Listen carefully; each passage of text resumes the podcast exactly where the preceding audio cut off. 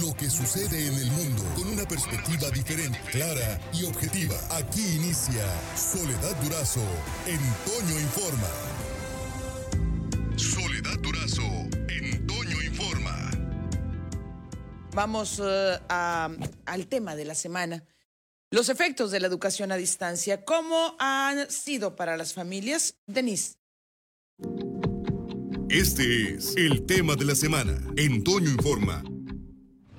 Ella tenía el segundo lugar en su salón y ahora perdió el lugar porque no mandó las tareas a tiempo. Pero es que no quiera mandarlas, es que por mi trabajo no puedo mandarlas y necesito que trabajar para mantenerlos. Hoy les compartiremos testimonios de madres de familia que nos platicaron cómo ha sido para ellas y para sus hijos las clases durante la pandemia. El primero de ellos es de Josefina, quien nos platicó cómo se ha dificultado el contar con un solo televisor e internet inestable, por lo que tiene que pagar 100 pesos cada semana para poder recargar datos móviles en su celular. Hay veces que les toca el turno en la televisión a la misma hora. Con el teléfono es muy difícil. Hay veces que estamos batallando con la red del internet y para estarle recargando al teléfono pues sale muy caro. Eh, si es mucha tarea en el internet no dura la semana, tengo que recargarle más.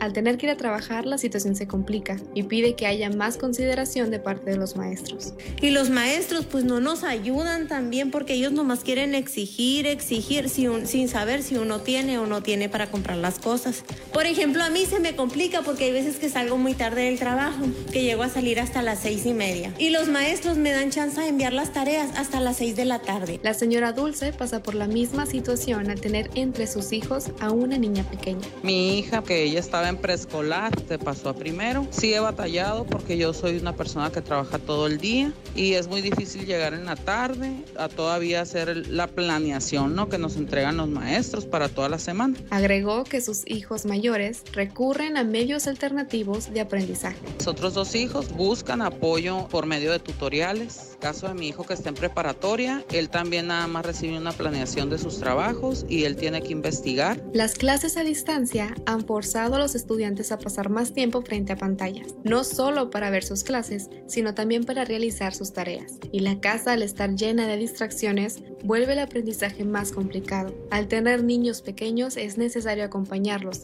así lo expresó Lupita, madre de dos hijos. Pues en los adolescentes también ya tienden a enfadarse todo el día sentado en la computadora en la mañana y otra vez en la tarde con las tareas y en edades como de 7 años sí tiene que estar la mamá o un adulto presente porque del otro modo es muy niño muy fácil se distrae o el mismo sistema le falla, las plataformas también a veces son un poco complicadas.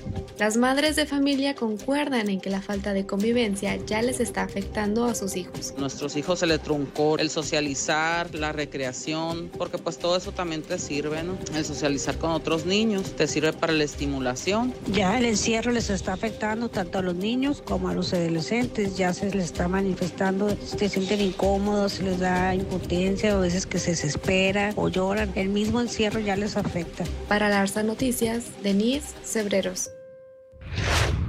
Gracias, Denise, y muchas gracias a las personas que nos comparten su testimonio. Por cierto, he fijado ahí en mi Twitter un- una pregunta, precisamente buscando retroalimentación. Muchas gracias a las personas que se han comunicado y que nos han compartido sus experiencias en este, en este tema, que la verdad de las cosas a todos nos ha impactado de alguna u otra manera. Así que eh, estaremos recogiendo sus opiniones y, por supuesto, compartiéndolas, me dice la producción, que eso será el viernes.